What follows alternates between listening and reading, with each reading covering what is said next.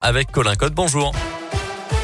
Bonjour Mickaël, bonjour à tous et à la une de l'actualité, l'enquête qui se poursuit dans l'un après le terrible accident à hauteur de Pérouge sur la 42 samedi soir. Deux voitures roulant en direction de Lyon se sont violemment percutées. Le bilan est très lourd, deux morts dans un des véhicules et un blessé grave dans l'autre.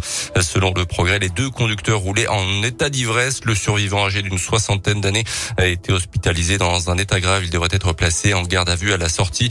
Il risque jusqu'à sept ans de prison.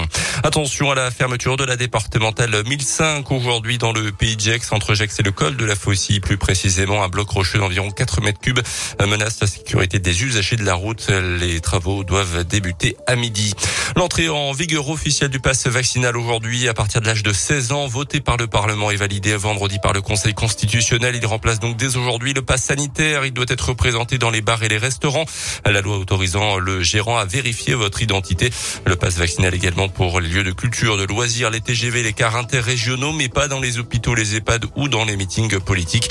Attention, utiliser un faux passe ou transmettre son passe à quelqu'un d'autre peut entraîner une amende de, de 1000 euros. Avec Omicron, l'Europe pourrait entrevoir la fin de la pandémie de Covid-19.